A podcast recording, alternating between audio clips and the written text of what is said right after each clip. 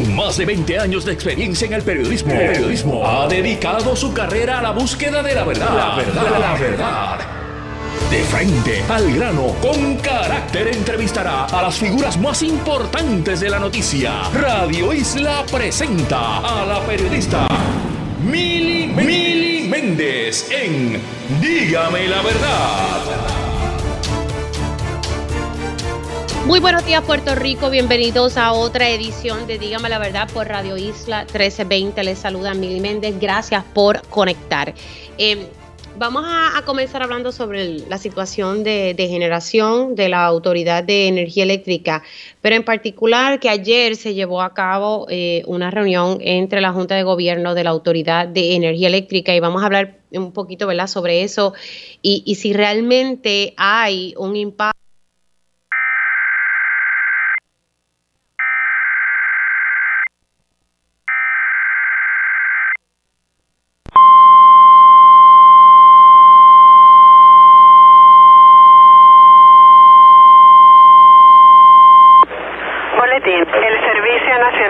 en San Juan ha emitido un aviso de inundaciones repentinas para Arroyo, Calle, Coamo, Guayama, Juana Díaz, Salinas, Santa Isabel y Villalba hasta la una de la tarde. A las 9 y 56 de la mañana, el radar Doppler detectó tronadas produciendo lluvias fuertes a través del área bajo aviso.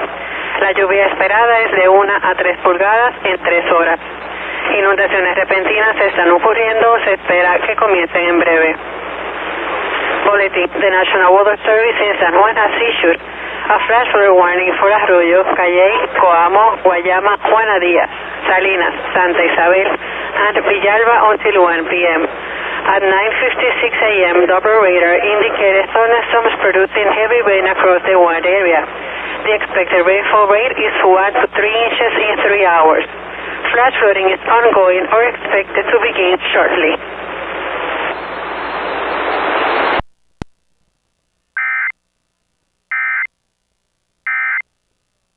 La Junta de Gobierno de la Autoridad de Energía Eléctrica?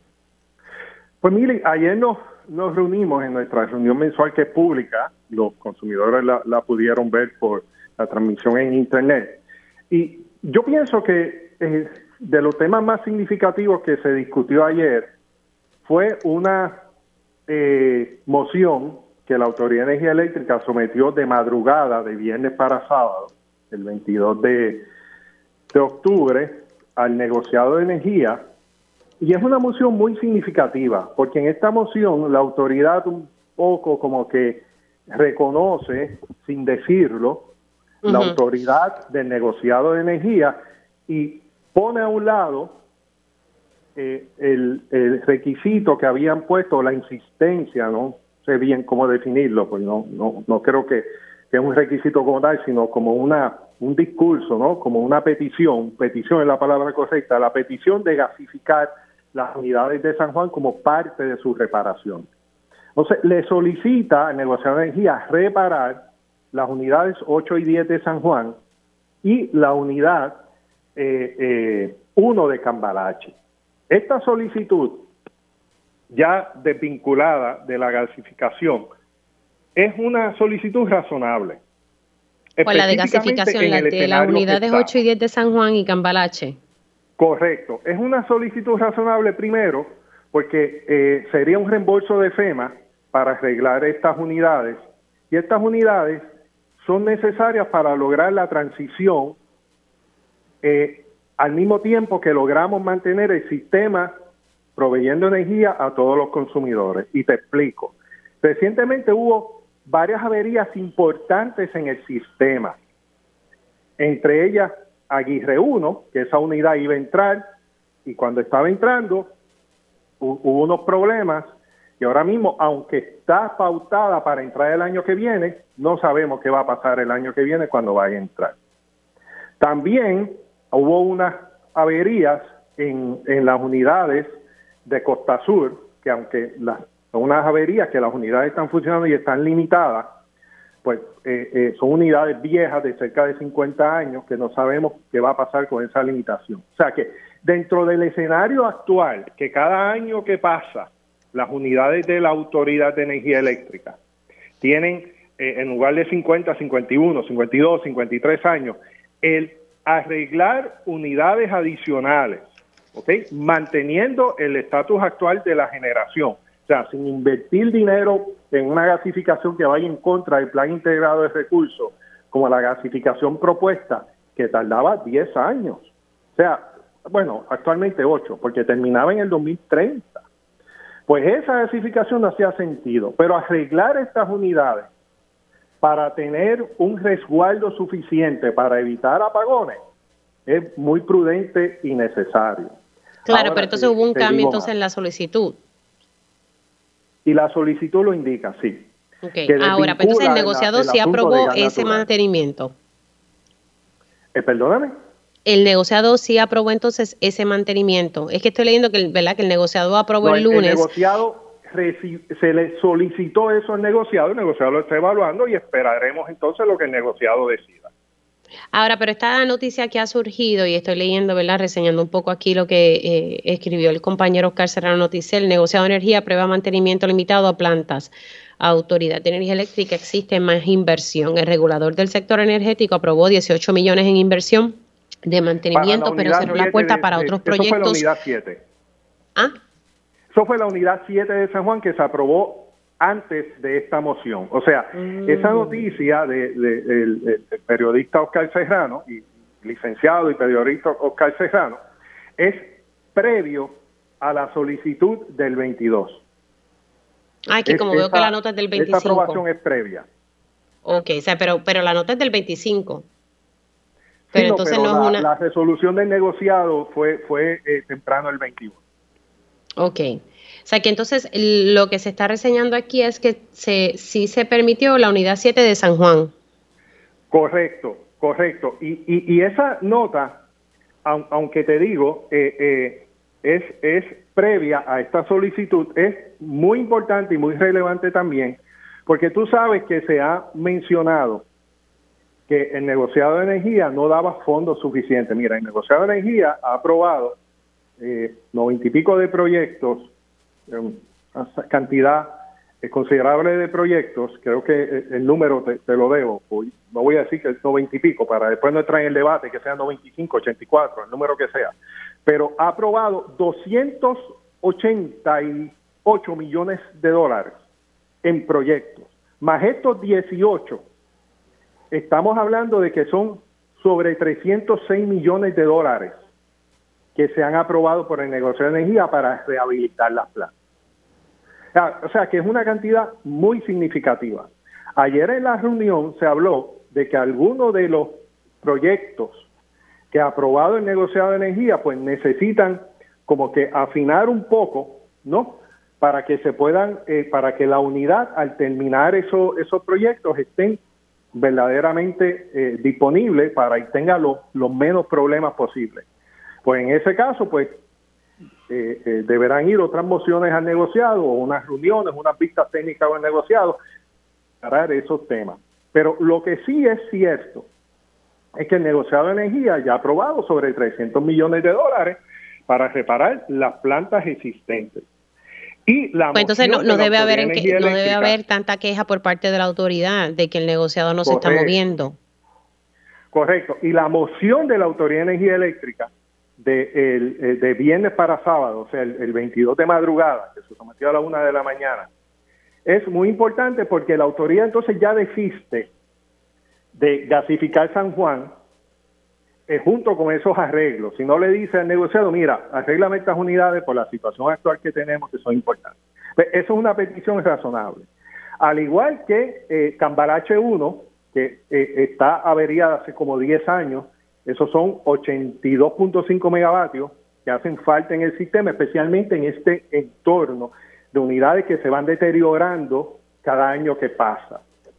Y específicamente Cambarache es una planta subutilizada dentro del escenario de hidrógeno verde. Cambalache tiene acceso, tiene acceso a la costa, se puede ahí eh, desarrollar proyectos pilotos para esas unidades alimentarlas con hidrógeno verde y desarrollar una estrategia hacia el futuro en cuanto a, correr esas unidades con eh, combustible producido en Puerto Rico a través del agua. O sea que arreglar esa máquina es muy importante y también el, el, futuro de Cambarache es muy importante porque Cambarache se puede convertir en un lugar donde trabajemos eh, con combustible, específicamente con hidrógeno producido aquí en Puerto Rico del agua. Así que eso es muy importante, reparar esa unidad y considerar a Cambarache en este tipo de proyectos hacia el futuro. Con voy a hacerle esta última pregunta y con esto eh, eh, vamos cerrando. Eh, hace algún tiempo atrás con el ingeniero Juan Alicea, exdirector de la Autoridad de Energía Eléctrica, habíamos dialogado en este espacio de que el plan integrado de recursos eh, pues tiene eh, unas salidas de unas plantas, de unas unidades y que a él le levantaba mucha preocupación. Y, estamos hablando de Aguirre 1 y 2, San Juan 7 8, 9 y 10, Palo Seco 1, 2, 3, 4, Costa Sur obviamente la 5 y la 6 y la Central combinado son 10 unidades, todas tienen un fecho de retiro distinto, pero cercanas entre el 2023 y el 2025, y a eso le sumamos que a ese se supone que salga en el 2027. ¿Qué va a pasar en torno a esto, ingeniero? Porque esto es algo que se viene advirtiendo, pero me da la impresión que esto nos puede explotar en la cara. Pues el plan integrado, el lenguaje del plan integrado, te lo voy a resumir en Arroyo Habichuela. Por ejemplo, las unidades de San Juan, que estamos hablando ahora de por qué es importante de ser separada. Pues mira, el, primer tramo de renovables apenas se aprobó hace unos días, según el, el del negociado, se debió haber aprobado hace muchos meses atrás. Pues en Arroyo Habichuela lo que quiere decir el lenguaje en el plan integral de recursos es, por ejemplo, las unidades que estaban pautadas para salir en el 2023. Pues el lenguaje del plan integrado que quiere decir es que deben de salir el 2023 o inmediatamente después esté la capacidad renovable para sustituirla. Eso es lo que dice el plan integrado. Eso, ese es el lenguaje que establece el plan integrado de recursos. El plan integrado de recursos establece que esas unidades salen de servicio inmediatamente esté la capacidad de generación adicional para sustituir esas unidades. Eso no es a lo loco ni es de manera caprichosa. Y el 2023 es el due date. Están programadas para salir el 2023, algunas plantas, específicamente en el norte. Pues no están listas para salir porque no está la generación renovable disponible, pues no salen. Pero inmediatamente esté la generación disponible, renovable disponible, van a salir de servicio. Y eso es lo que quiere decir el, lenguaje en el plan integrado de recursos. Bueno, pues, pues sabemos que eso, no se va a dar porque no tenemos e, e, esa generación, especialmente de, energía renovable. Eh, perdona, Mili, discúlpame. En el 2023 definitivamente parece que no, pues estamos ya unos meses del 2023, pero en el 2025 yo creo que sí. ¿Ah? Entonces, por eso es importante hacer estas reparaciones rápido, porque un año un año es importante. Un año es importante. Vamos a decir que estas máquinas salen de servicio en el 2025. Pues es importante que ese último año esas máquinas estén disponibles para evitar apagones. Y más si vamos a tener eh, eh, fondos FEMA, ¿no? Para, para este, eh, separar las mismas. O sea, un año, sin, un año lleno de intermitencia de apagones es mucho tiempo. O sea, por eso es importante que aunque sea un año, 18 meses, tengamos electricidad confiable para todos los puertorriqueños. Por eso es importante reparar esas máquinas para asegurar la fecha del 2025 y que en el en el interín pues tengamos energía confiable para todos los puertorriqueños. Eso lo, ese es el lenguaje de, del plan integrado de recursos. Pero sí se han aprobado, se han aprobado ya varios proyectos y, y, 306 millones para entonces ir arreglando las plantas. Eso sí ha pasado por parte del negociado. Y quedan y, la solicitud de la autoridad es arreglar dos unidades de San Juan y una en, en, en Cambalache para tener generación adicional para en lo que entra renovable, pues no tener tener una generación confiable en Puerto Rico. Bueno, y ahí nos Gracias, gracias por haber estado unos minutos con, nosotros aquí en Dígame la Verdad. Siempre a la orden, mire. Cómo no. El ingeniero Tomás Torres Placa, eh, eh, representante de los consumidores ante la Junta de Gobierno de la Autoridad de Energía Eléctrica. Voy a pasar con mi próximo invitado y es que hoy en el Senado hay sesión y pues será una, al parecer, donde se va a estar tocando varios temas energéticos eh, ante la situación crítica que tenemos en el país, porque esa es la, realidad. Así que tengo al presidente de la Comisión de Proyectos Estratégicos y de Energía, el senador Javier Aponte Dalmau. Buenos días, senador, ¿cómo está? Saludos, Miriam, tu radio escucha. Bueno, senador, ¿qué se va a estar tocando hoy en sesión en torno a, la situación energética del país? En este momento, firmando informes todos los informes de energía se van a bajar. Ok, todos los informes, específicamente eh, de qué? Todos los proyectos que estaban en la consideración de energía, inclusive cancelar el contrato de Luma Energy, todos los vamos a bajar hoy. ¿Por qué?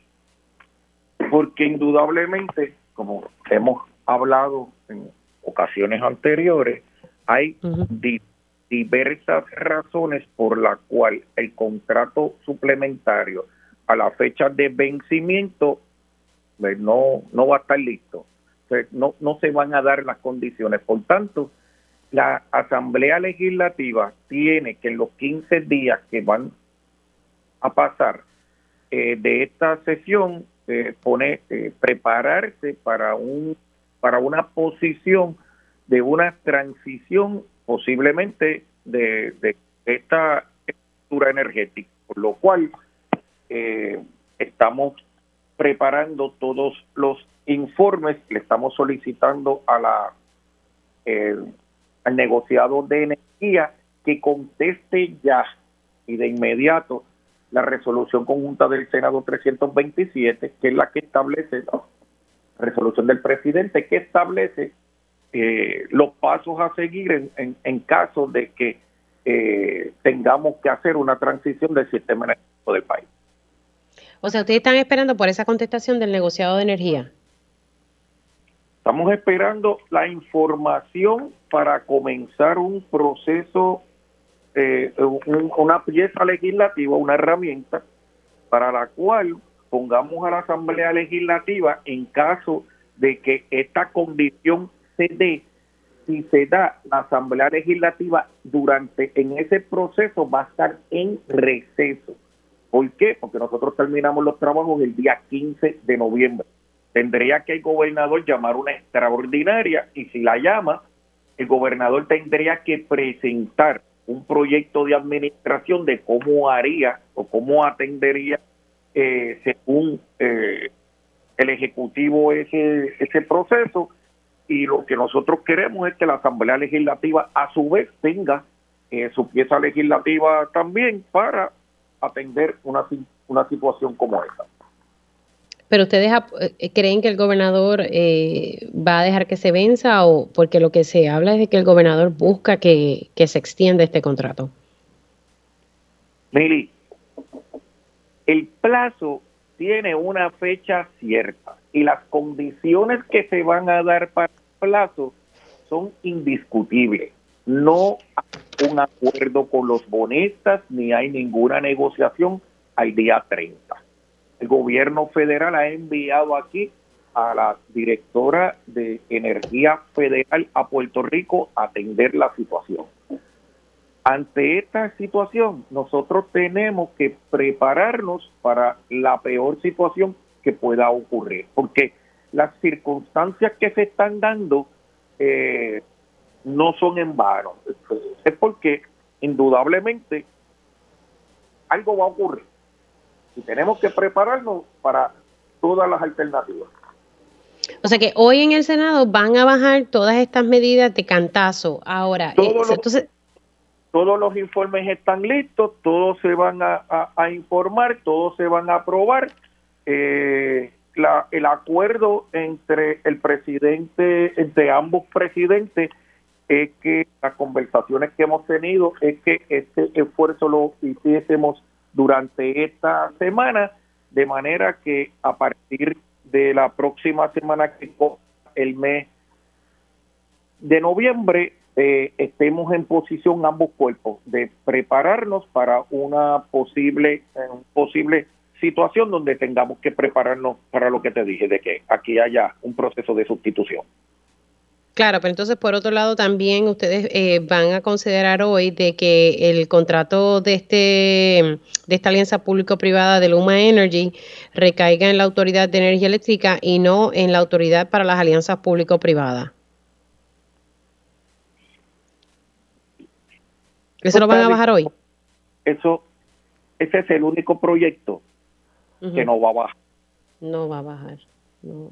Este, sí, porque me parecía como un poco contradictorio. Si van a bajar el de cancelar y entonces van a tener ese, como, ok, no va, a bajar. Cancelar, ese proyecto no va a bajar porque aquí nadie está vislumbrando que eso va a hacer. O sea, ustedes lo que están buscando es que sí, que baje entonces eh, la, la, la, el, la resolución conjunta de la Cámara 315 que ordena la cancelación del contrato.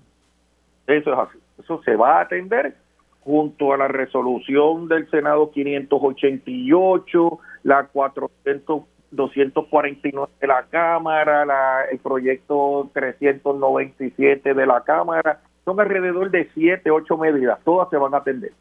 Esa, ese, ese proyecto hemos acordado entre los cuerpos de que no, ese no se va a bajar. Sí, ese es el proyecto de la Cámara 1397. Sí. Ok, pues ya tenemos entonces eso, eso claro. Así que eh, hoy literalmente la sesión se va a dedicar a estos temas relacionados a, la crisis energética. No. ¿No? ¿Qué otras cositas más van a...? La sesión de hoy tiene un primer calendario que va a atender muchísimas otras medidas, diversas medidas, eh, y atenderemos todas estas resoluciones en un segundo calendario. Ok, algo de, ese primer calendario, eh, ¿qué cosas, si alguna hay ahí que tenga bastante relevancia?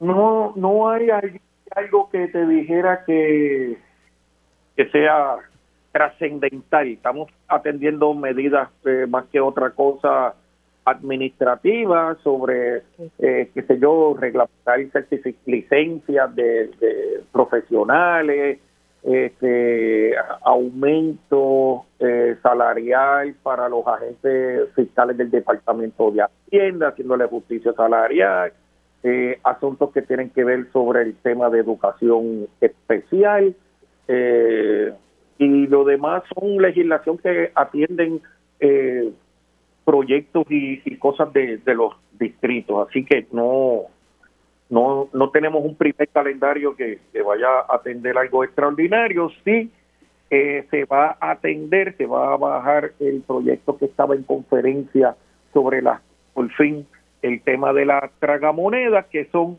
el que va a crear el fondo y alimentar eh, el fondo para el de los de los policías, de lo que de, aquellos que faltan por ley 404 y, y eh, poderse retirar. Así que este, este, proyecto sí lo tenemos para por fin aprobarlo hoy.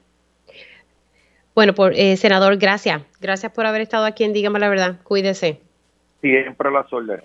Como no, el senador Javier Aponte Dalmao, portavoz de la mayoría en el Senado, básicamente en el segundo calendario de de aprobaciones hoy en la sesión se van a aprobar eh, entre unas siete o ocho medidas relacionadas al tema energético. La que no se va a aprobar hoy es la medida que busca que sea la autoridad para las alianzas público-privadas quien supervise, eh, que sea energía eléctrica, corrijo, que sea la autoridad de energía eléctrica la que supervise el contrato de Luma Energy en vez de ser la autoridad para las alianzas público-privadas. ¿Por qué? Porque si van a aprobar eh, la resolución que ordena la cancelación del contrato, pues no hace sentido que, aprueben esa legislación, que es un proyecto de la Cámara, el 1397. Ante el colapso de un puente hoy en Yabucoa, eh, voy a iniciar mi diálogo en el próximo segmento con la senadora Migdalia González, quien le pidió la renuncia a la secretaria del Departamento de Transportación y Obras Públicas. Regresamos en breve. Dígame la verdad, las entrevistas más importantes de la noticia se escuchan aquí. Mantente conectado. Radio Isla 1320. 1320. Conéctate a radioisla.tv para ver las reacciones de las entrevistas en vivo. En vivo. Esto es Dígame la verdad con Mili Méndez. Y de regreso aquí en Dígame la Verdad por Radio Isla 1320, les saluda Mili Méndez, recordando que hay un aviso de inundaciones eh, que emitió el Servicio Nacional de Meteorología para el suroeste de la isla, específicamente los pueblos de Cabo Rojo, Guánica, Hormigueros, Lajas y San Germán. Así que estos municipios eh, se vieron bien impactados tras el paso del huracán Fiona por Puerto Rico. Los terrenos están bien saturados, así que tengamos mucho cuidado. Y a raíz de esta situación de cómo se encuentran los terrenos, lamentablemente se reseñó esta mañana que un puente en el municipio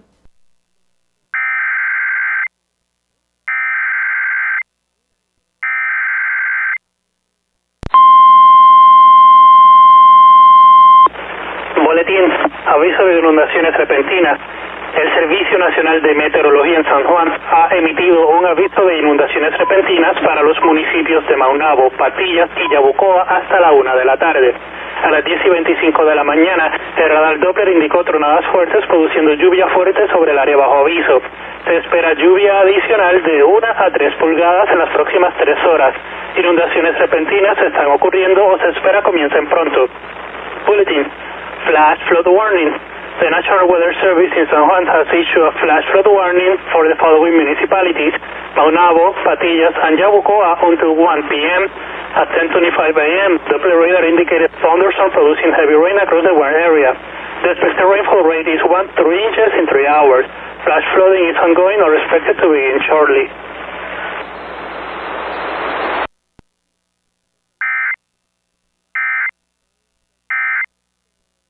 Del área suroeste del país, que fueron los más impactados y afectados por el huracán Fiona o de los más eh, afectados, estén recibiendo cantidades significativas de lluvia. Como señalas y reseñas, eh, la secretaria del Departamento de Transportación y Obras Públicas dice que son 16 puentes eh, los que se encuentran en peligro en Puerto Rico. No obstante, el periodismo investigativo ha dicho que es una cantidad adicional y esta situación que se dio en el municipio de Yabucoa, donde colapsó un puente, puede repetirse y replicarse en otros municipios de la isla, pues por lo tanto lo que vamos a solicitar es a la Secretaría del Departamento de Transportación y Obras Públicas que sea diligente, que haga su trabajo y que no ponga en riesgo la vida y la seguridad de la gente. Ahora, pero en la sesión usted eh, pedía eh, su renuncia. Eh, ¿Usted cree que eso se va a resolver con la salida de ella o ya esto es un, problema ya más al interior y la burocracia que siempre surge en, estas agencias? Pues mira, yo tengo que decirte que lamentablemente en la mayoría de las agencias del gobierno se ha visto una incapacidad y una ineficiencia administrativa total. A mí me parece que es una situación de gerenciar adecuadamente eh, la administración y, la visita y las inspecciones a todos estos puentes y carreteras. Yo, a mi juicio muy particular, por la situación que se ha estado dando en el oeste con las carreteras del país, que escucho eh, insistentemente, primero, los reclamos de la ciudadanía y, en segundo lugar, eh, los alcaldes, que son los que están más cercanos a la gente, nos hablan de la pavimentación, de los desprendimientos. Y sí, quizás puede haber eh, alguna situación en la que se resuelva con un poco de asfalto, pero hay situaciones que son mucho más graves, como te puedo mencionar la carretera 406 en Añasco, que lleva eh, desprendida, se ha cerrado en varias ocasiones y los alcaldes se han visto en la obligación, el alcalde de Las Marías, el alcalde de Añasco, de tener que nuevamente eh, hacer algún trabajo para poder mitigar la situación y que la gente pueda transcurrir por ahí a sus trabajos, pero lamentablemente eh, se replica en las áreas más distantes, en los campos, en las zonas rurales, donde la gente prácticamente, si esta situación continúa y colapsan estas carreteras, se van a quedar prácticamente incomunicados. Así que si no puede gerenciar, si no puede administrar, si no puede ser proactiva, si no contesta memoriales, si no contesta peticiones, si no escucha a los alcaldes, y más allá de decir que no está en su mano, pues entonces lo que corresponde es que la Secretaría del Departamento de Transportación y Obras Públicas es que renuncie. Ahora, pero eh, eh voy, utilizando el mismo ejemplo que, usted me acaba de dar en la carretera 406 en Añasco, o sea, los alcaldes le han hecho, por lo menos, eh, han hecho todos los acercamientos y, y, la secretaria simplemente no contesta y no toman acción.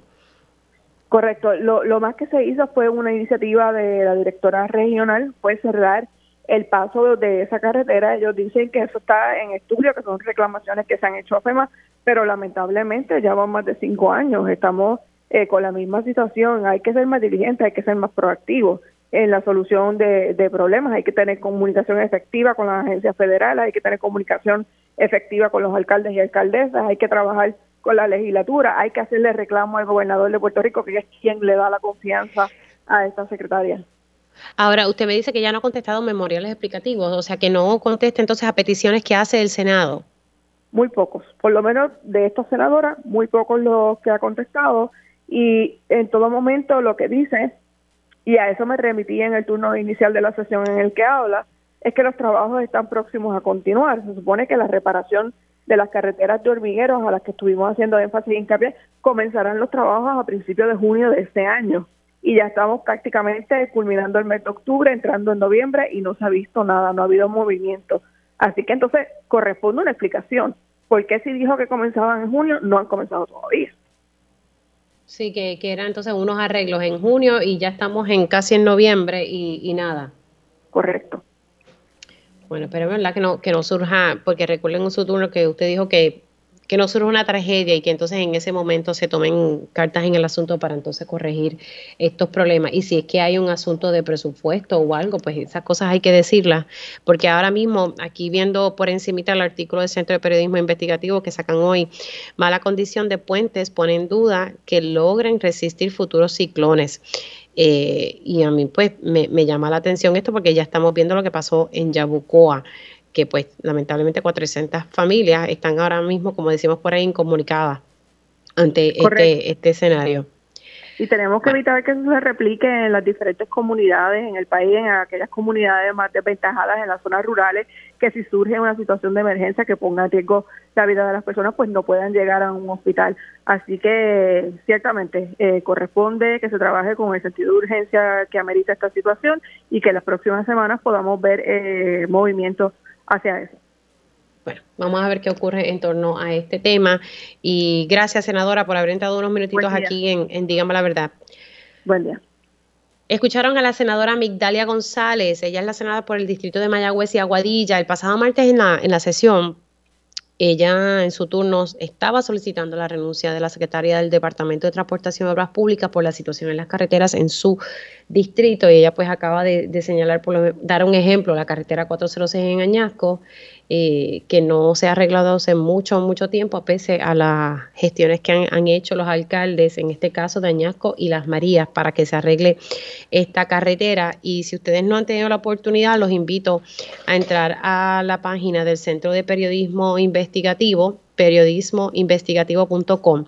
Ellos tienen una nota que acaban de sacar en la mañana de hoy hablando precisamente sobre las condiciones de los puentes en Puerto Rico. Y, el título dice, mala condición de puentes pone en duda que logren resistir futuros ciclones. El Departamento de Transportación y Obras Públicas informó datos incompletos sobre los puentes que tuvieron daños como consecuencia del huracán Fiona y no se dice si existía un plan de monitoreo para aquellos puentes que previo al ciclón se encontraban en una condición vulnerable. Y pues hoy estamos viendo y reseñando que un puente en el municipio de Yabucoa colapsó. Eh, solamente eh, DITOP le informó al Centro de Periodismo Investigativo que 16 puentes sufrieron daño tras el paso del huracán Fiona. Así que nada, y tenemos que estar pendientes de las condiciones del tiempo, ya mismito en el boletín de las 11 vamos a estar eh, conectando con el Servicio Nacional de Meteorología, ya se están reportando, ¿verdad?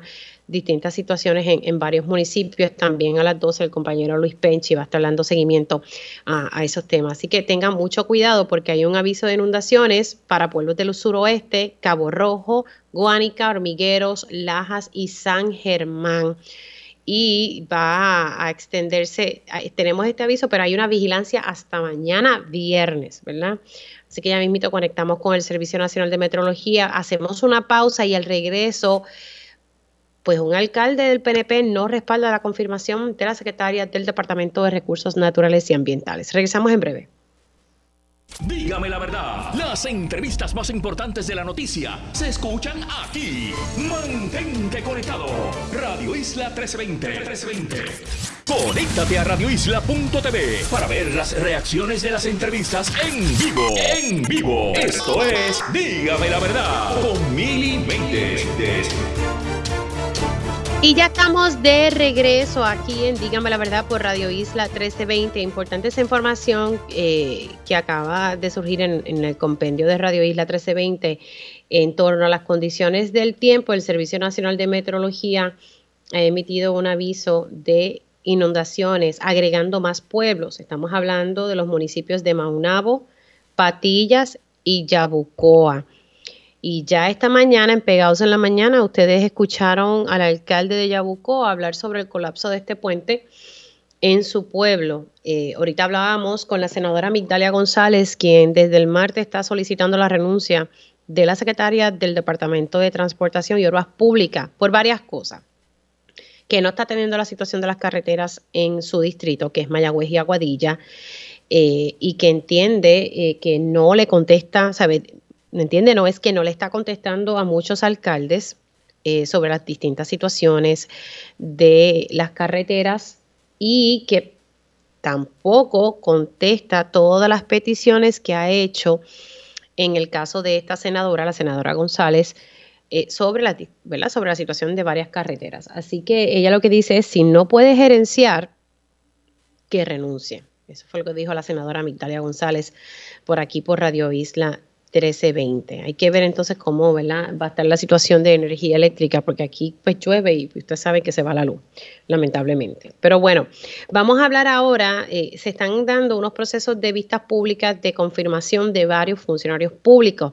Ayer yo dialogaba con ustedes y me generaba mucha preocupación lo que reseñaba el periódico Primera Hora sobre Asume, que debido a la falta de personal, porque al final del día esa es la razón eh, según lo que explicó a la funcionaria que están evaluando para ser confirmada como la administradora de Asume, que no se están atendiendo. Hay un montón de casos ahí eh, en atraso que no se han procesado debido a que no hay personal en Asume. Y a mí de verdad que esto me, me genera mucha preocupación y yo no sé cómo esto no se ha resuelto. Estamos hablando de que hay sobre 100 mil casos en atraso y asume eh, de los 369 empleados solamente tiene 148 que atienden los casos de las pensiones alimentarias. En otras palabras, tenemos sobre 21 mil menores que esperan por eh, sus pensiones, por ese dinero que estoy segura muchas familias eh, necesitan. Y, y, me parece insólito que, que cada empleado, según la información que se suministró a la comisión, cada empleado de Asume maneja entre 1.100 a 1.800 casos. Eso es insólito. También se está evaluando a la secretaria del Departamento de Recursos Naturales Ambientales. Tengo en línea telefónica al alcalde de San Sebastián. Buenos días, Javier Jiménez. ¿Cómo está? Saludos, Mili, y saludos a todos los que nos escuchan en la mañana de hoy. Buen día a todos. ¿Por qué usted no recomienda que se confirme a la secretaria del Departamento de Recursos Naturales y Ambientales, alcalde? Bueno, nosotros lo que estamos haciendo es un llamado al Senado eh, para que evalúe las credenciales de la secretaria y las ejecutorias que ha tenido durante este periodo eh, de, eh, de es importante evaluar la preparación, la experiencia y la madurez en un departamento como es el de recursos naturales, cuya función es la protección y el desarrollo de, adecuado de nuestros recursos naturales y también velar porque haya un balance con el desarrollo económico. Eh, hoy más que nunca Puerto Rico tiene una cantidad multimillonaria de fondos federales, la mayor parte de ellas para desarrollar diferentes proyectos de infraestructura. Eh, y estos proyectos todos eh, van a pasar por el filtro de recursos naturales y la experiencia que yo he tenido en este poco tiempo con la secretaria eh, que no ha habido agilidad en el departamento para tramitar eh, permisos tan sencillos como uno de casi una, pues básicamente una renovación, eh, que llevamos cuatro meses y no hemos recibido contestación ni en la ni en la afirmativa ni en la negativa.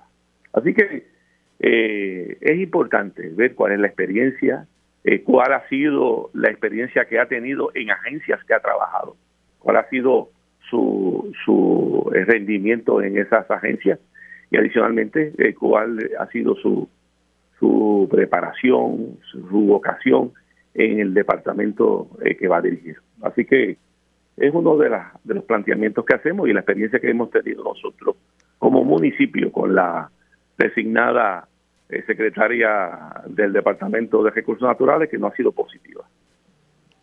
Wow, entonces eh, en, su experiencia no ha atendido las peticiones y la, y la situación, o sea que todo ha sido un atraso. Pero sería, será tal vez porque no tiene el personal, porque si hay algo que se ha dicho desde el día uno, alcalde, usted sabe que es que eh, recursos naturales, como muchas otras agencias, ahorita lo comentaba sobre eso, no tiene personal, no tiene gente. Bueno, eh, estos son permisos sencillos. no estamos hablando de permisos complicados y la mayor parte de estas permisologías, recursos naturales, lo que hace es contratar a compañías especializadas en las diferentes áreas, como por ejemplo en hidrología o en, agrimensura, etcétera, etcétera. Eh, eso es lo que tiene que canalizarse. Eh, y ella tiene conocimiento eh, de esta solicitud nuestra. y pues nosotros lo que estamos diciendo es, mira, si vas a denegarlo, pues envíanos la notificación que lo deniegas por X o Y razón. Y si vas a aprobarlo, pues apruébalo. Y esto es un permiso básicamente en el caso nuestro, eh, que estamos solicitando como parte del plan de contingencia y de manejo de desastres en el municipio de San Sebastián, que es requisito eh, para eh, presentarlo a manejo de emergencia estatal y a FEMA, para disposición temporera cuando hay un desastre de material vegetativo o escombro para subsiguientemente llevarlo a vertedero. Sí, que no es nada muy complejo. ¿Cómo? Que no es nada muy complejo. Nada complejo. ¿sabes? Y entonces en eso tan sencillo, eh, llevamos cuatro meses eh, y ella tiene conocimiento de nuestra solicitud, pues definitivamente refleja, eh, no refleja las aspiraciones que tenemos que tener nosotros como país de un secretario de recursos naturales. Adicionalmente, es muy propio es que cuando vienen nombramientos de esta índole, el Senado, cuando está evaluando, vea cuál es la preparación, cuál ha sido la experiencia de, este, de estas personas en otras agencias que han estado, cómo llegan a esos departamentos eh, anteriormente como segundo en mando sin tener experiencia, porque llegan. todas esas cosas son bien importantes, eh, porque el carácter y la empatía de cualquier secretario con la función que lleva a cabo es bien importante, unido a la preparación y a la experiencia que haya tenido. Ahora, hablando sobre carácter y empatía, ahorita hablaba con, la senadora Migdalia González. Eh, ella está pues muy molesta eh, sobre el desempeño de la Secretaría del Departamento de Transportación y Obras Públicas. Le pregunto eh, San Sebastián no está ajeno a que ocurran situaciones con, las carreteras. ¿Cómo ha sido su relación con la secretaria del Departamento de Transportación y Obras Públicas?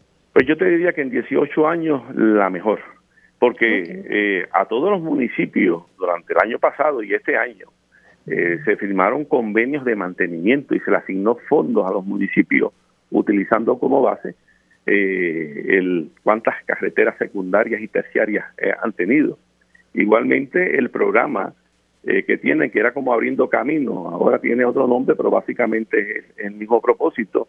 Eh, en diferentes municipios eh, de nuestra región se han asfaltado carreteras estatales.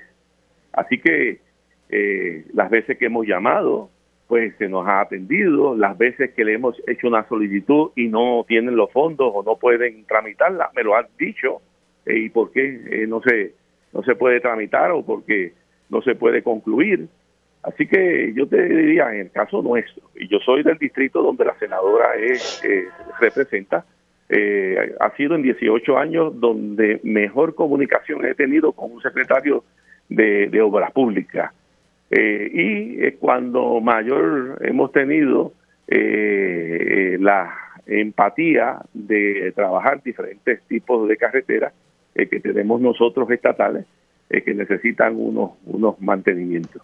Así que... Pues, por lo menos su experiencia ha sido buena con, entonces con ella. Alcalde, la cosa con la lluvia ya en San Sebastián, ¿cómo está? Pues lloviendo mucho, está, está lloviendo mucho, pero todavía los ríos están en, su cauce. Eh, no tenemos derrumbes eh, ni interrupción de energía eléctrica, eh, por lo menos en territorio hasta el momento, ni tampoco los ríos todavía no, no están en riesgo de, de que salgan. Pero eh, hay anunciado lluvia para todo el día y estamos en la expectativa eh, de cualquier situación que pueda surgir. Hmm. Pues vamos a ver, ojalá que, ¿verdad? que no, no, surja ninguna situación allá en el municipio de San Sebastián. Ya se están registrando ¿verdad? distintas situaciones en, en, los municipios donde hay un, un, aviso de inundaciones. Alcalde, gracias por haber entrado unos minutitos. Se cuida mucho. Seguro que sí, Mili. Cuídate tú también. Cómo no. Ahí escucharon al alcalde de San Sebastián, Javier Jiménez. Voy a ver si puedo conectar con algunos alcaldes de los municipios, ¿verdad? Donde hay unos avisos de inundaciones y también estaremos conectando con el Servicio Nacional de Meteorología para la información más reciente. Y así que arrancamos ya mismito la segunda hora de Díganme la Verdad, pero nos vamos a una pausa. Dígame la verdad, las entrevistas más importantes de la noticia se escuchan aquí. Mantente conectado. Radio Isla 1320. 1320. Conéctate a radioisla.tv para ver las reacciones de las entrevistas en vivo. En vivo. Esto es Dígame la verdad con Mili Méndez. Y ya estamos de regreso aquí en Dígame la Verdad por Radio Isla 1320. Les saluda Mili Méndez. Gracias por conectar ya oficialmente en la segunda hora de este espacio. Como les decía ahorita, eh, vamos a estar dialogando sobre esta demanda. Eh, no es una demanda, debo corregir, sobre este recurso legal que presentó la Administración de Terrenos que le está pidiendo al tribunal en Carolina que por favor les permita entrar a los terrenos de la ciudad deportiva Roberto Clemente, ya que no han podido inspeccionar las instalaciones pese a los múltiples esfuerzos hechos, según narra el recurso legal. Así que ya mismito vamos a hablar sobre eso, pero tenemos que mantenerlos informados sobre las situaciones de las condiciones del tiempo. Se ha emitido un aviso para los municipios de Maunabo, Patillas y Yabuco, aviso de inundaciones. Ya tengo en línea telefónica al meteorólogo Emanuel Rodríguez del Servicio Nacional de Meteorología. Saludos, Rodríguez, ¿cómo está? Saludos, buenos días. ¿Todo bien? ¿Dentro de todo? Todo bien, sí. Bueno, eh, vamos a, ponernos al tanto sobre las condiciones del tiempo que, que está ocurriendo.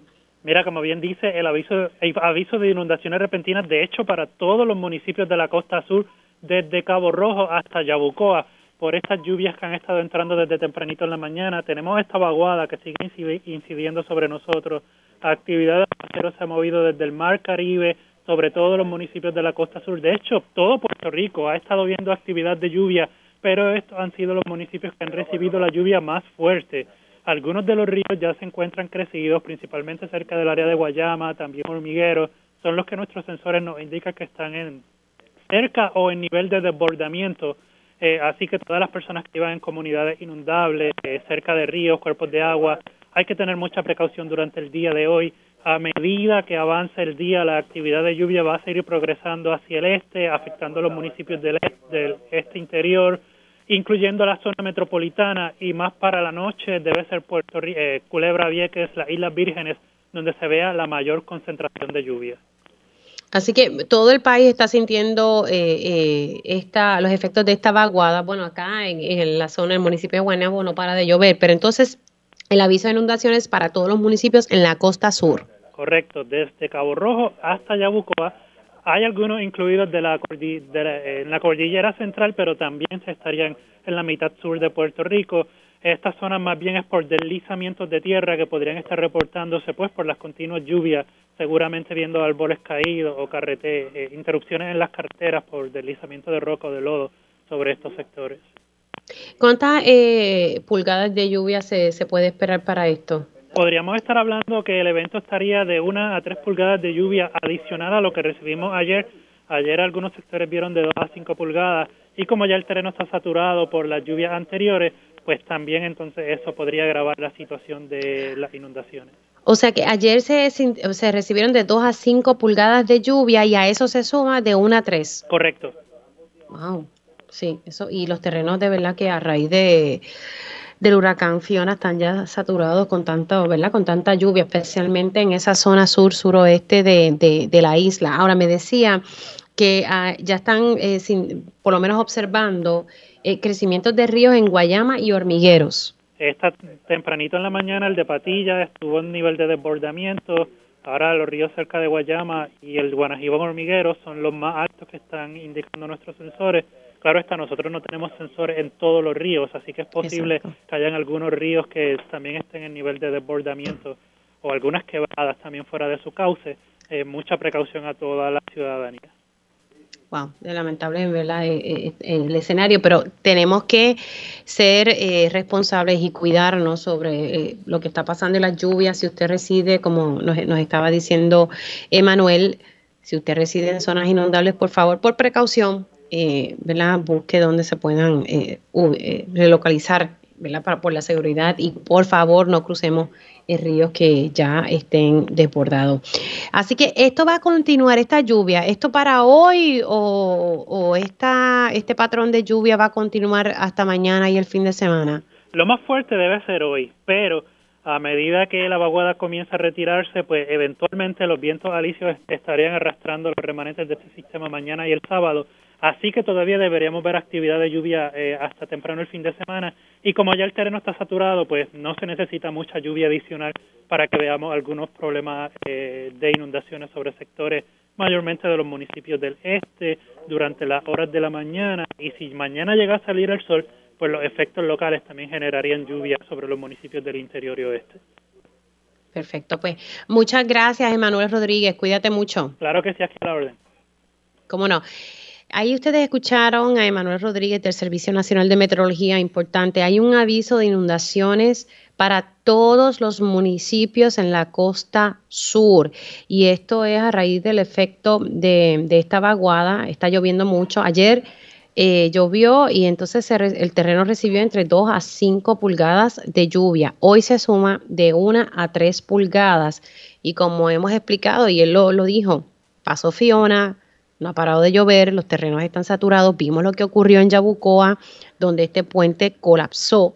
Así que vamos a tener mucho cuidado cuando estén transitando en, las carreteras o por zonas eh, que las carreteras están comprometidas. Eh, así que un aviso de inundaciones eh, para todos los municipios en la costa sur.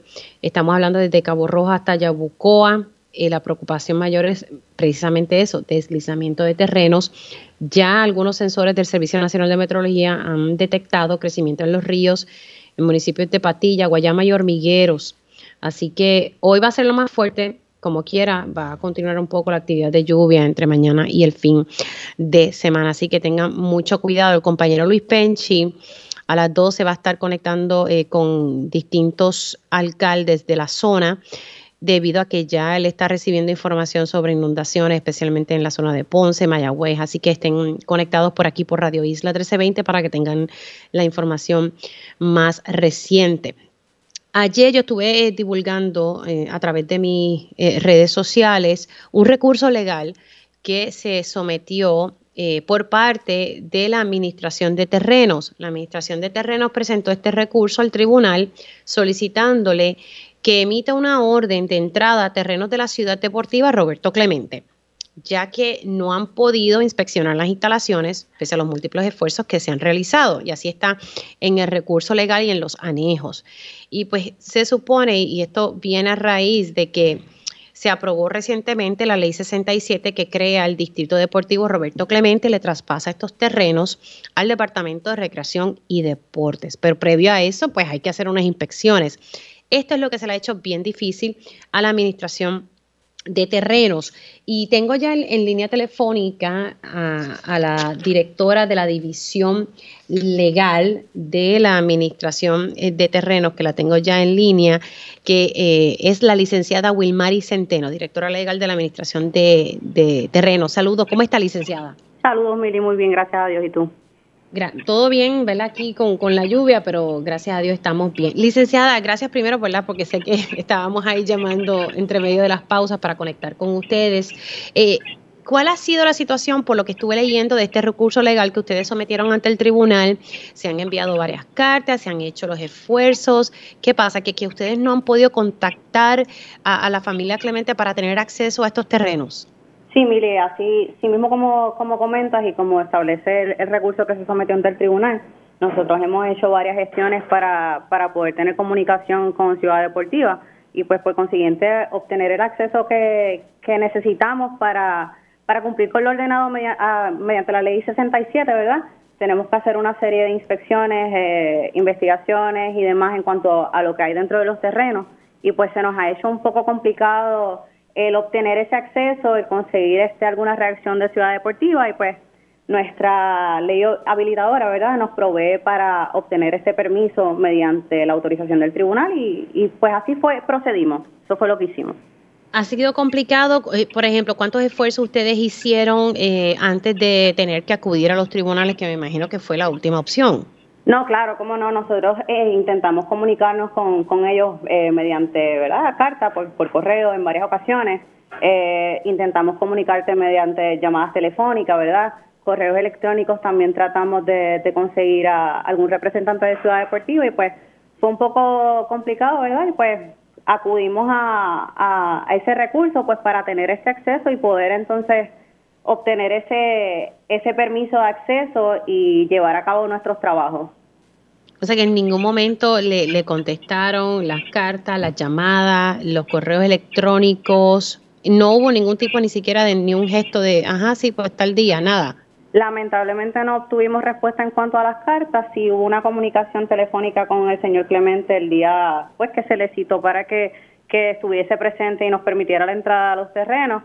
En ese momento pues él nos dijo que pues que lamentablemente en ese momento no iba a poder estar asistiendo allí y pues nada, conversamos un rato, ¿verdad? Todo todo muy tranquilo y, y de muy buena fe.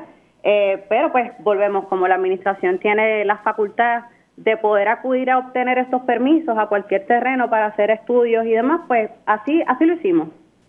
Ok, pero cuando ustedes dialogaron eh, en esa llamada, eh, se le informó que, que, que, tal día que ustedes habían escogido no se podía, pero no se intentó de repautarla. Ese fue el detalle. Nosotros habíamos enviado una comunicación para que por favor nos confirmaran la asistencia en el día pautado. No obtuvimos respuesta a ello. Eh, de todas maneras acudimos, nos personamos allí eh, desde allí mismo entonces hicimos la llamada, el señor Clemente nos, nos indicó pues que no iba a poder estar asistiendo y pues entonces decidimos presentar el recurso ante el tribunal para, para que se tramitara el acceso.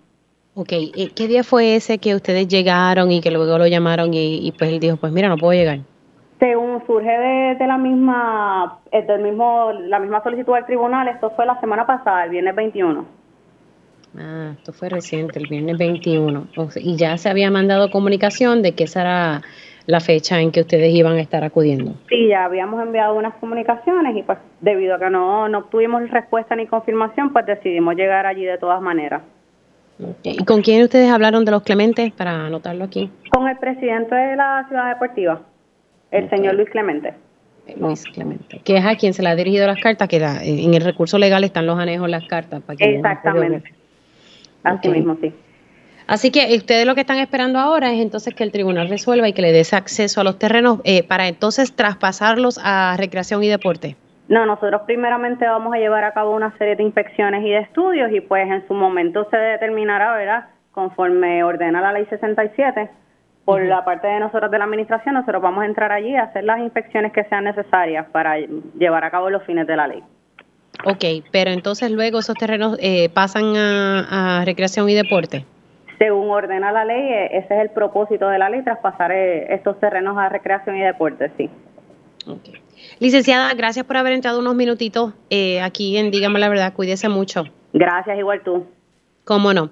Ahí ustedes escucharon a la licenciada Wilmary Centeno. ella es la directora de la División Legal de la Administración de Terrenos. Ayer, ¿verdad? Por lo menos eh, yo, saqué públicamente eh, este, este recurso que presentó la Administración de Terrenos, como dije al principio del programa, porque estaban teniendo problemas para acceder, para entrar a estos terrenos y hacer las inspecciones y el estudio que ordena esta ley, eh, que ahora crea el distrito de el Distrito Deportivo Roberto Clemente. Esto fue la ley 67 que se aprobó recientemente.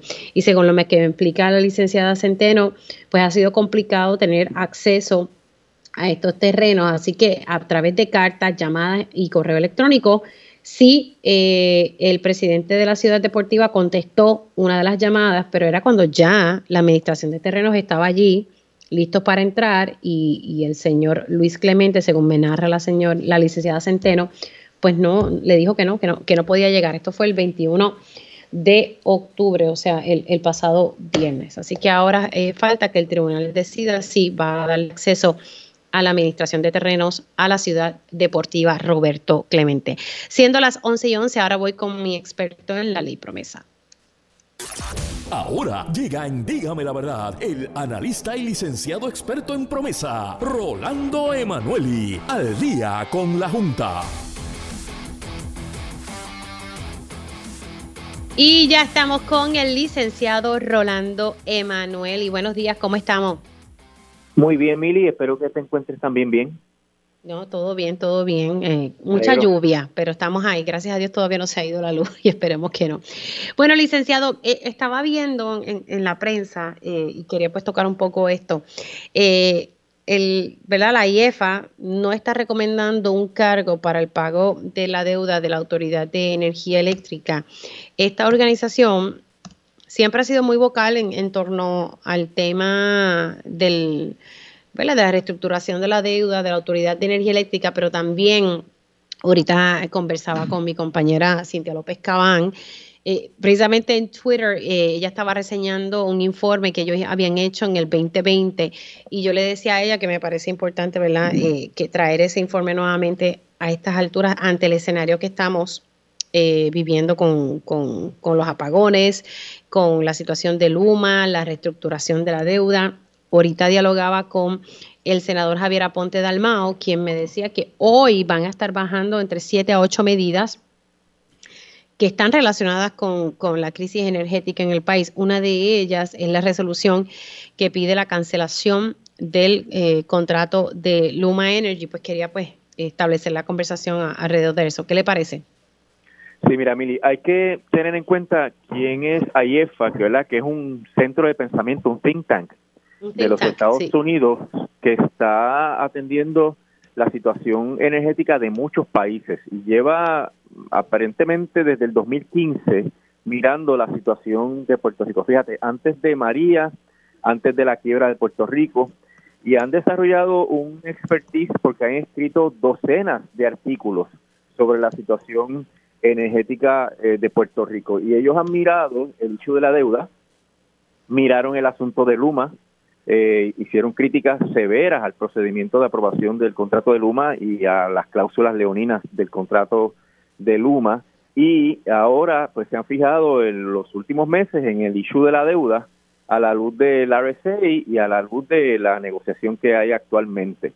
Entonces, en la vista de Luis Raúl, en donde pues se entró en detalle en, en la propuesta de AEFA porque compareció Tom Sansilo, que es el, director de finanzas de AEFA, pues eh, AEFA presentó la postura que tienen de que, número uno, como hemos dicho aquí, se le puede dar cero a los bonistas, y ellos dicen que, que es más grave, no es cuestión de dar cero porque hay la oportunidad por la ley de quiebra y las herramientas que da la ley de quiebra, es que si no se da cero, no hay dinero suficiente para operar la autoridad. Y que añadir un cargo como el que se está discutiendo en la mediación o se discutió y que es público, eh, sería eh, devastador para la autoridad de energía eléctrica. La, plantea... Y no es, que lo estemos, no, es que lo estemos diciendo nosotros, lo dice esta organización que es reconocida, como decía usted, es un thinking tank. No sé cómo traducir en eso en español, pero de pensamiento, ¿verdad?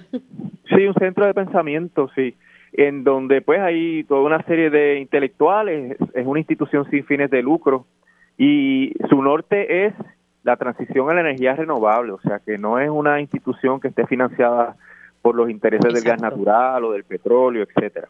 Entonces, eh, la otra propuesta que hace AIEFA es que aquí hay unas entidades que participaron en el endeudamiento de la Autoridad de Energía Eléctrica y que muy bien pueden cargar con el peso de la reestructuración. Aquí hay firmas de corretaje, firmas financieras que tienen activos por trillones de dólares, que pueden eh, hacer un sindicato y asumir la pérdida, porque ellos fueron los que promovieron todo este esquema de endeudar la autoridad sin tener, eh, obviamente, capacidad de pago eventualmente.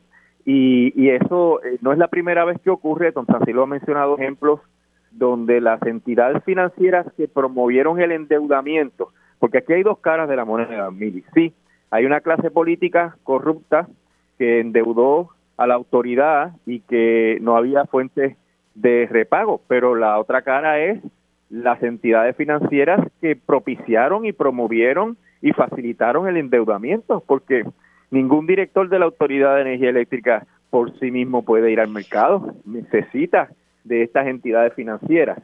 Y Tom Sancilo dice que la responsabilidad de esas entidades es evidente y que debieran hacer una aportación asumiendo la pérdida. Hay unas aseguradoras que pagó eh, la energía eléctrica a la autoridad y esas aseguradoras le responden a los bonistas. Pues en ese sentido, si la aseguradora eh, tenía esa responsabilidad, pues que coja el golpe y que asuma la responsabilidad por la situación actual, porque eh, se plantea que seguir con un esquema donde se endeude a la autoridad como se está planteando, pues va a ser que a mediano y largo plazo la autoridad no sea viable y sería peor para nosotros porque habría menos dinero para los procesos de operaciones y mantenimiento de la Autoridad de Energía Eléctrica, complicándose el panorama nuestro energético. Sí, sí, y, y, qué le parece el hecho, ahora de momento en el Senado van a bajar todas estas medidas eh, y se va a bajar eh, la resolución pidiendo la cancelación del contrato de Luma Energy. Lo que pasa es que hay que ver cuál va a ser la postura del gobernador en torno a este tema. Sí, y más importante, Emily, ¿cuál es la postura de los representantes del Partido Nuevo Progresista y de los senadores del ah, Partido Nuevo Progresista? Porque sabes que el gobernador puede vetar y puede estar diciendo desde ahora que va a vetar todas esas medidas, pero hay un poder constitucional de la legislatura de ir por encima del veto. Y ahí es donde se tranca la situación y donde le falla al pueblo de Puerto Rico esa delegación del Partido, Partido Nuevo Progresista, porque ellos viven aquí, ellos sufren lo que está pasando, pero por la ceguera sectaria del partidismo, pues deciden apoyar al, al gobernador Pierluisi que de paso pues, es un muerto político con todo esto que está pasando. O sea, hace tiempo que él es un muerto político porque el pueblo ya adjudicó que Luma es terrible para el país y que se tiene que ir y que el que está empujando la presencia, manteniendo la presencia de Luma Energy aquí es el gobernador y eso esa responsabilidad política el pueblo le va a pasar factura en o antes de las elecciones.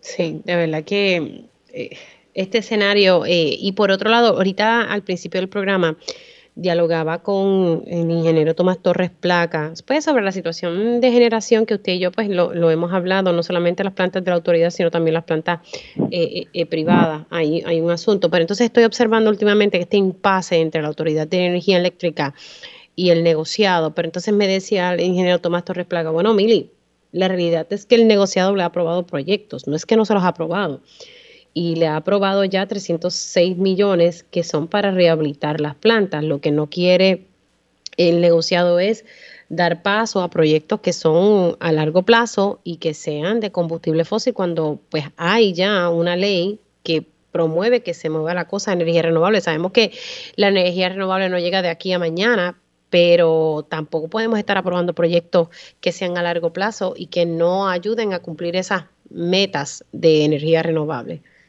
Sin duda, Mili, el ingeniero tiene razón y es que detrás de Luma y detrás de la Autoridad de Energía Eléctrica, de, los ejecutivos pasados y presentes, siempre han estado los tentáculos del gas natural, siempre han estado estas presiones, querían hacer un gasport allá en Guayama, querían acelerar la conversión de las plantas, establecieron la, planta hace unos años de, de ecoeléctrica, y todo eso es eh, con el, el, interés de meter aquí en Puerto Rico un combustible fósil que está sujeto a los mercados y que le genera eh, eh, billones y, y, trillones de ganancias a la industria eh, relacionada al gas natural. Y eso pues obviamente se supone que no se pueda tramitar por el negociado porque la política pública es todo lo contrario, es moverse a la energía renovable y el gas, no importa que lo pinten de verde, no es energía renovable, no es un combustible fósil sujeto a, los mercados internacionales. Ahora mismo hay una crisis enorme de gas natural por el asunto de la guerra de Ucrania. Así que eh, eso es un tremendo disparate. Y, y, pero, pero a pesar de que eso es evidente y todo el mundo sabe que el gas natural no es renovable y que está sujeto al mercado internacional y al alza en los costos, ya tú ves que siguen empujándolo y siguen tratando de, mover las fichas y critican y presionan al negociado para que apruebe proyectos a largo plazo que van a trazar definitivamente la entrada de Puerto Rico a la energía renovable. Bueno, licenciado, se me cuida mucho que está lloviendo, así que conectamos la próxima semana, Dios mediante. Cómo no, siempre, hasta luego. como no, el licenciado Rolando Emanuel, experto en la ley promesa, hablando ¿verdad? un poco eh, sobre las recomendaciones que ha hecho en el pasado. Me parece que esto lo debemos tener muy presente. La organización IEFA, estoy leyendo la sigla. Eh, básicamente, como dice el licenciado, esto es un centro de pensamiento. Importante destacar que sin fines de lucro. Ellos habían emitido un informe en el 2020 eh, sobre la situación energética en el país y han continuado emitiendo expresiones y lo más, ¿verdad? Lo más reciente es que un cargo en la factura para pagar la deuda no es lo recomendable. Se dice, se dice y, nadie escucha. Eh, y también organizaciones aquí en Puerto Rico con mucha credibilidad, eh, Centro para la Nueva Economía, todos han dicho, y esto va a afectar el crecimiento económico del país si sigue aumentando exageradamente el costo energético. Hacemos una pausa en Dígame la Verdad, pero al regreso vamos a hablar sobre los derechos de nuestros adultos mayores en estos procesos de desahucio. Así que regresamos en breve. Dígame la verdad, las entrevistas más importantes de la noticia están aquí. Mantente conectado y recuerda sintonizar al mediodía, tiempo igual, en Radio Isla 1320 y Radio Isla.tv. Conéctate a radioisla.tv para ver las reacciones de las entrevistas en vivo. En vivo. Esto es Dígame la verdad con Mili Y ya de regreso aquí en Dígame la Verdad por Radio Isla 1320. Les saluda Mili Méndez. Gracias por conectar. Recuerden que hay un aviso de inundaciones para todos los municipios en la costa sur de Puerto Rico, desde Cabo, desde Cabo Rojo hasta Yabucoa. Eh, y ya el Servicio Nacional de Meteorología nos estaba informando que según los sensores que tienen en, alguno, en algunas áreas, en algunos pueblos, ya hay crecimiento de ríos en Guayama, hormigueros y patillas. Así que por favor, seamos muy cuidadosos, cautelosos a la hora de cruzar áreas que son inundables, ríos que usted vea que esté ya eh, ¿verdad? que estén ya crecidos, por favor tengamos mucho cuidado. Ayer, eh, según nos indica el Servicio Nacional de Meteorología, la lluvia que se recibió fueron entre 2 a 5 pulgadas y hoy se espera que caigan entre 1 a 3 pulgadas. Y esto, pues, ya ustedes saben que los terrenos están muy saturados a raíz del paso del huracán Fiona por la isla zona sur-suroeste que se vio muy impactada. Ahorita estaba comunicándome con el alcalde de San Germán ya hay, ya hay muchas comunidades en San Germán que no tienen el servicio de energía eléctrica a estas alturas, señores, de verdad que hay que tener hay que tener paciencia. Vamos a hablar sobre los derechos de nuestros adultos mayores en los procesos de desahucios. Eh, yo semanalmente voy a estar eh, dialogando con eh, Ayuda Legal Puerto Rico. Me parece que están haciendo una labor y, sé que ellos están ahí en la calle atendiendo las distintas situaciones de nuestras comunidades. Le doy los buenos días a la licenciada Ariana Godró, directora ejecutiva de Ayuda Legal Puerto Rico. Buenos días. ¿Cómo está, licenciada? Buenos días, Mili, y buenos días a la gente que sintoniza acá por Radio Isla. Agradecida por la oportunidad. Bueno, uno ve estas lluvias y toda esta situación y uno lo que piensa es, ¿verdad?, en todas estas personas que residen en zonas inundables. Sé que ustedes están atendiendo a muchas comunidades y se han enfrentado con, con una situación eh, en torno a nuestros viejitos, nuestros adultos mayores, especialmente en un proceso tan difícil como los desahucios. ¿Qué es lo que ustedes están viendo en la calle, licenciada? Mira, eh, eh, lo primero es, Mili, ¿verdad? Que cuando de momento los días se ven así, de momento están llenos de lluvia de nuevo, la gente vuelve a inundarse en las casas o tienen el miedo de deslizamiento, nuestra solidaridad con mucha gente, sobre todo adultos mayores que llaman a nuestras oficinas en días así, precisamente para, para hablar del miedo que tienen a perder todo de nuevo, a dónde pueden ir. Eh, así que nuestra solidaridad con esas familias eh, y esta vez, ¿verdad? Sí reconocer ese rol que ha estado teniendo Nino Correa, que ha estado en todos los medios este, hablando, ¿verdad? Y tratando de llevar palabras de, pues no solamente orientar, sino también de fortaleza, y eso hay que decirlo, ¿verdad? Porque a la gente eh, como le decía Nino Correa personalmente los otros días, a la gente le viene muy bien este, y se sienten eh, que el gobierno les está hablando, alguien del gobierno les está hablando, así que quería reconocer eso. Por otro lado, estas últimas semanas, Mili, hemos tenido las líneas eh, y hemos estado en tribunales con casos con personas cada vez mayores, adultos mayores, que están enfrentando procesos de desahucio y, y, estamos hablando de, una amenaza de quedarse sin vivienda que está creciendo y que crece no solamente por el paso de los desastres, eh, crece también porque los adultos mayores en Puerto Rico, eh, muchos de ellos solos eh, o que cuidan a otros adultos mayores, están cada vez más desprotegidos y las alternativas que les está dando el Estado de poder buscar asistencia son nulas y literalmente están eh, cada vez más cerca de quedarse en la calle. Wow, pero eh, ¿ante qué e-, escenario? Si me puedes explicar un poco mejor. por ejemplo, dame un ejemplo. Mira, a mí me, me, encantaría poder darte un dato, pero una de las cosas que quiero señalar es que los casi 14.500 casos de desahucio que se han presentado en los tribunales entre el 2018 y junio del 2022, nosotros no tenemos un perfil exacto de la edad que tiene la gente porque ese dato no se recoge. Si lo vemos en Ayuda Legal Puerto Rico de personas que tienen 60, 65, 70 mayores todavía, que de momento están enfrentando acciones de desahucio porque no pueden pagar y viven solos.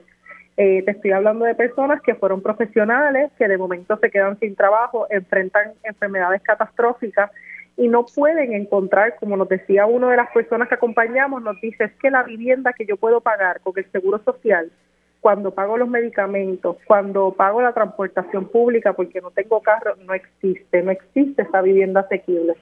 Así que nosotras en Ayuda Legal Puerto Rico, pues eh, estamos viendo a ver, ¿verdad?, cómo poder activar agencias como sería OPEA, para que tengan un rol mucho más proactivo en poder defender a estas familias que lo que pasa en la vida real es que acaba el proceso de desahucio y estas personas son desalojadas porque no tener casa o ser viejo no es no son defensas.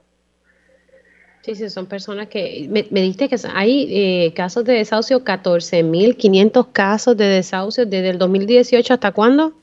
Hasta el 2022. Y este año sabemos que vamos a aumentar esa cifra ya superamos este año los mil casos de desahucio por impago. El año pasado habíamos cerrado con 750, así que está aumentando. Mili, cuando tú eres una persona vieja o eres una persona con diversidad funcional o eres una persona que tiene menores, se supone que en el proceso de desahucio se active al Departamento de la Familia, se active a OPEA. En la vida real estamos viendo que aunque sí se piden los informes, nunca vemos los informes o cuando llegan los informes, como nos llegó hace poquito uno en, en uno de los casos de OPEA, hay determinaciones que realmente revictimizan a los adultos mayores, como decir que fueron padres ausentes o decir que es que no son diligentes buscando casas, cuando estamos ante una población, en este caso una persona con una enfermedad catastrófica, que está haciendo lo posible por llegar a pie o en guagua a égiras para apuntarse en unas listas de espera que son eternas y entonces tomar conocimiento la agencia que se supone que vele por los derechos de las personas adultas mayores de que es que esta persona no se está esforzando suficiente para tener casa. Y, para que la gente sepa, OPEA es la oficina de la Procuradora de, personas de edad avanzada, o sea, la Procuradora de nuestros viejitos, lo que estoy entendiendo. Eso es así, por eso nosotras, ¿verdad? Una de las cosas que estamos viendo es la necesidad y a veces eh, en estos procesos judiciales, OPEA nos dice que nosotras no, no buscamos casa y es verdad, ese no es su trabajo, pero su trabajo sí es, bajo las leyes que protegen a adultos mayores, es velar por sus derechos. Así que nosotras estamos haciendo un llamado, otra vez más a OPEA, eh, a tener una conversación en la que debe estar tribunales también para ver cómo esos informes van a llegar, para ver cómo se puede asistir porque estamos hablando de una población que va a seguir envejeciendo y se sigue empobreciendo. El 40% bueno, pero que, nuestra población es de viejos, el que no lo acabe de entender ya de una vez, nuestra la mayoría de nuestra población son viejos. Punto, esa es la que hay. Y, y, es una responsabilidad, ¿verdad?, que está cayendo ya en viejos que de por sí están cuidando a sus nietos, están criando, eh, asumen la responsabilidad de otros seres de su familia y es lamentable de nuevo que en los procesos de desahucios no hay ninguna defensa eh, adicional que se les esté activando eh, y que se estén quedando cada vez más solos en los procesos. Así que desde Ayuda Legal Puerto Rico, si usted es una persona adulta mayor, o aunque no lo sea, y tiene una acción de, desahucio por impago, nosotras representamos legalmente de forma gratuita, pero también hay que hacer cambios a los procesos, Mili, porque no está funcionando y no es posible que la alternativa sea que una persona en menos de 30 días, 35 días ya esté en la calle eh, porque no, no tiene manera de pagar, no porque no quiere, sino porque no puede. Eh, sé que me, me indicabas que no se recopilaba mucho el, dato de, la edad, pero más o menos, eh, ¿cuánto tú estimas? Porque Estamos hablando de muchos casos, de esos mil que ya hay unos desahucios por impago, la mayoría podemos decir que son de nuestros adultos mayores. Yo te podría decir que por lo menos fácil, fácil, fácil, una tercera parte son de adultos mayores eh, que acuden solos al tribunal. Eh, el que verdad esté escuchando, importante que sepa que el 90 y pico por ciento, casi el 96 por ciento de la gente que acude demandada al tribunal va sin abogado, así que van solos. Estos procesos se calendarizan para cada 15 minutos Así que es un proceso bien violento. Miren, en una de las últimas vistas, uno de los adultos mayores que representamos se agarraba del podio mientras le hablaba al tribunal y le decía, yo quiero que usted entienda, jueza, que es que yo no, yo no soy un mal papá, yo soy un papá pobre, yo soy un papá pobre. Este, y yo lo único que quiero es que si, aunque usted me saque de la casa porque yo no la puedo pagar, que no deje que pase un informe que diga que yo no, que yo soy un mal papá. Así que el reclamo de los viejos, ¿verdad? Es un proceso que de por sí les quita la dignidad, eh, que no se las quiten y no los revictimicen más en este proceso, ¿verdad?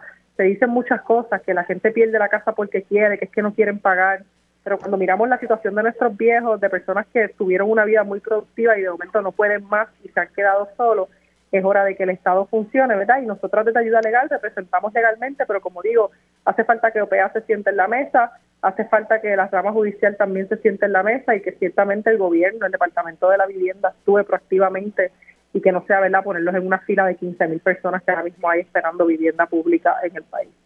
Eso te iba a agregar, que no es como que tenemos una lista de vivienda disponible y accesible porque pueden haber viviendas disponibles, pero viviendas que cuestan nada, que es para otro sector, para una clase alta, porque ni la clase media está teniendo acceso a vivienda digna a un precio eh, decente, ¿verdad? Todo ha aumentado, los salarios no aumentan. Y ese es el escenario que estamos viviendo. Y, y ya ustedes lo están viendo en la calle. Licenciada, gracias. Vamos a ver si me puedo comunicar con, con la persona que está a cargo de la oficina la Procuraduría de Personas de Edad Avanzada, o sea, la Procuradora de nuestros adultos mayores, a ver qué tiene que decir sobre el particular, a ver si se activa, porque imagínate, eh, existen eh, estas Procuradurías, pero a veces uno dice si están pintadas en la pared. Licenciada, gracias. Un abrazo. Muchas gracias, Mili. Un abrazo. ¿Cómo no? La licenciada Ariana Godró, directora ejecutiva de Ayuda Legal Puerto Rico. Hacemos una pausa y regresamos en breve.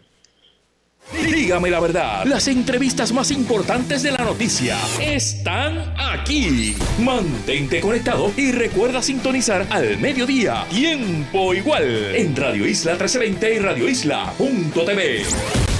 Conéctate a radioisla.tv para ver las reacciones de las entrevistas en vivo. En vivo. Esto es Dígame la verdad con Mili.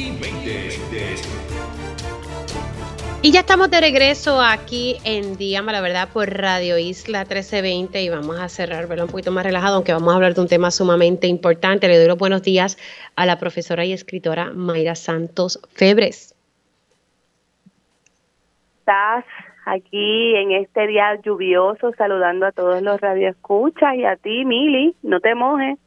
No, no, chacha, estoy aquí metida, como decimos por ahí en casa. No ha parado de llover, pero me preocupa mucho, especialmente la zona sur eh, de la isla y el suroeste, porque tú sabes que luego de, Fiona, pues la lluvia pues no, no ha cesado y esos terrenos ya están sumamente saturados. Pero otra situación que también me preocupa y, que se ha tocado eh, bastante aquí en Radio Isla 1320 es la situación de Haití, un vecino país, y, todo lo que está pasando. Yo escuchaba una entrevista que hizo Julio Rivera Saniel a una boricua que está allá a cargo de un orfanato y, a la verdad que ella, yo la escuchaba y decía, Dios mío, pero esto parece como si fuera una película, pero esto es bien real y esto es lo que está viviendo la, la situación en ¿verdad? La, la, gente en Haití. Básicamente es una anarquía, allí ni la policía tiene mucho que decir. Entonces ella Julio le preguntaba por la intervención de Estados Unidos, que sabemos que Estados Unidos interviene en cuanto conflicto hay, cuando pues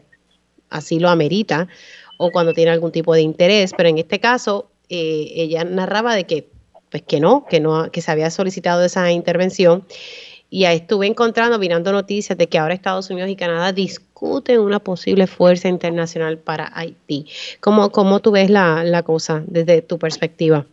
Mira, eh, Mili, a mí me parece que esto es una cosa que se va, se ha estado cocinando hace tiempo y que realmente explotó con el asesinato en el 2021 de Juvenal Moïse, ¿verdad? El, el, el, último presidente eh, electo de Haití.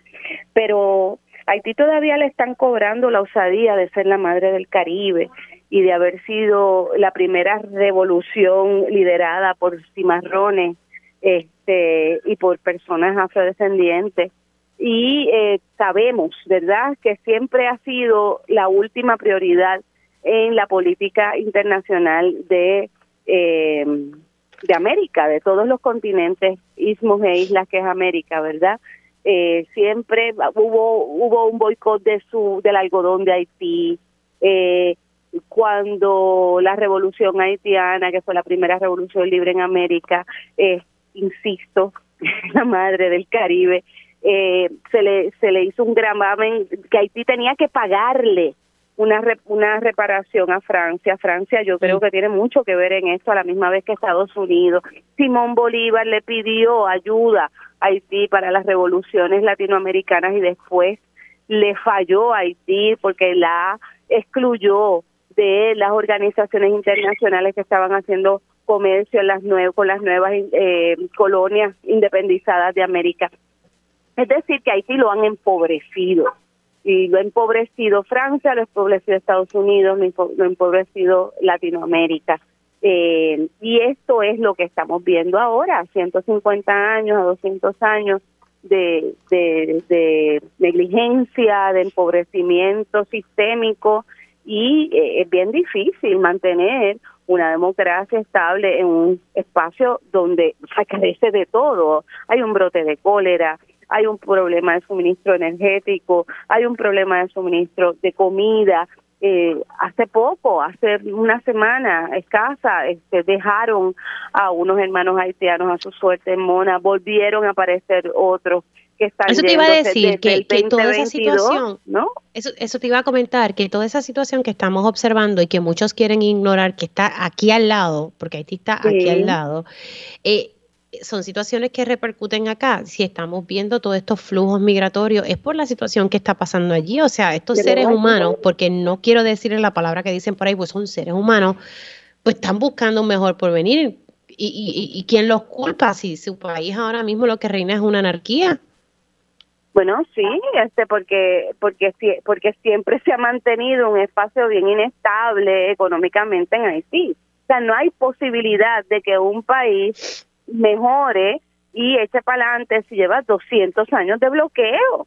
Es, un, es una, situación real, ¿no? Real que se ha creado internacionalmente y ahora internacionalmente tiene que aparecer una respuesta, una respuesta de reparaciones de parte de Francia que empobreció a Haití, que era la colonia más rica de todo este el nuevo mundo, como se le decía, ¿verdad? En el siglo XVIII y ahora es el lugar más anárquico porque insistentemente se le ha negado la posibilidad de crecimiento. Nadie quiere que Haití sea la cara de la libertad, la ambición, el progreso, la estabilidad de América. Es una cara negra y por lo tanto hay que mantenerla pobre, ¿verdad? Eh, embrutecida, este, eh, vulnerable. Y eso es cierto. Ahora, ¿qué vamos a hacer?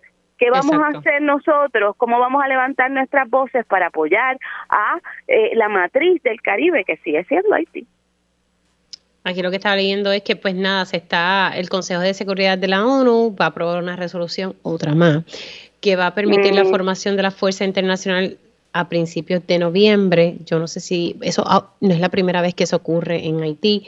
Entonces estaremos hablando también de la primera visita oficial a Canadá, pues, oficial a Canadá. Se van a reunir, parece que eso ocurrió ayer y se va a viajar, por lo menos eh, mañana viernes se va a viajar la ministra canadiense a la comunidad haitiana eh, en Montreal, sí, en, Montreal, que es donde la mayoría de la gente. De hecho, ahora hay muchos haitianos que no tan solo están viviendo en Florida, sino también que se han tenido que ir desde la pandemia vía Nicaragua para tratar de entrar, ¿no? Por México. Y hay otro problema muy grave de la población haitiana en México, en la frontera, y otro problema más muy grave también que hubo mucho antes de la pandemia en Chile. Lo que pasa es que Chile sí le está dando nacionalidad chilena a los haitianos. Este México también lo está haciendo. O sea, va a haber una situación que tenemos que atender como hemisferio y sobre todo los puertorriqueños que somos los vecinos más cercanos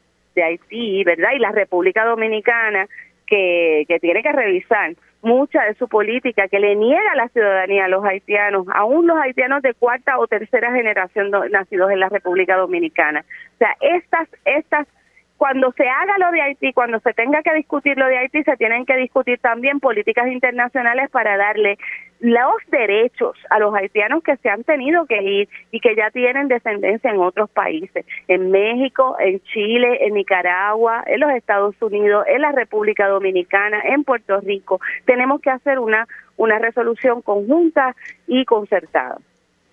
Sí, definitivamente. Eh, vamos a ver ¿verdad? en qué termina esto. Yo ojalá que no sea que sean reuniones de reuniones y de reuniones y que no se, no se atienda. Porque pues los ciudadanos en, en, Haití merecen vivir en paz y en tranquilidad y no en el escenario que están viviendo en, en este momento. De verdad que yo escuchaba lo que narraba esta boricua y yo decía, madre mía, es que esto es increíble. Y yo tuve la oportunidad de, de viajar a Haití con iniciativa comunitaria y y fue pues una experiencia hermosa, ¿verdad? De mucho aprendizaje, pero un país hermoso con, con gente chulísima. Eh, no sé, es que pasan unas cosas y aquí a veces como que no queremos mirar hacia allá. Eso no nos toca a nosotros, ¿verdad? Y además este no es de estos momentos, está explotando en estos momentos porque bendito Haití ha pasado por terremotos, por cosas que, que han desarrollado también una mayor vulnerabilidad, pero tenemos que darle la mano, somos sus hermanos son personas este, que, que, merecen un montón, que han apostado a la libertad y yo creo que, mere, que se merecen respeto y conocimiento y valoración y ayuda, sobre todo ayuda. Sí. Mayra, gracias por haber estado hoy conmigo. Un abrazo. Otro, nos vemos el jueves que viene. Dios mediante. Ahí ustedes escucharon a la escritora y la profesora Mayra Santos Febres. Hacemos una pausa aquí en Dígame la verdad y el regreso tiempo igual.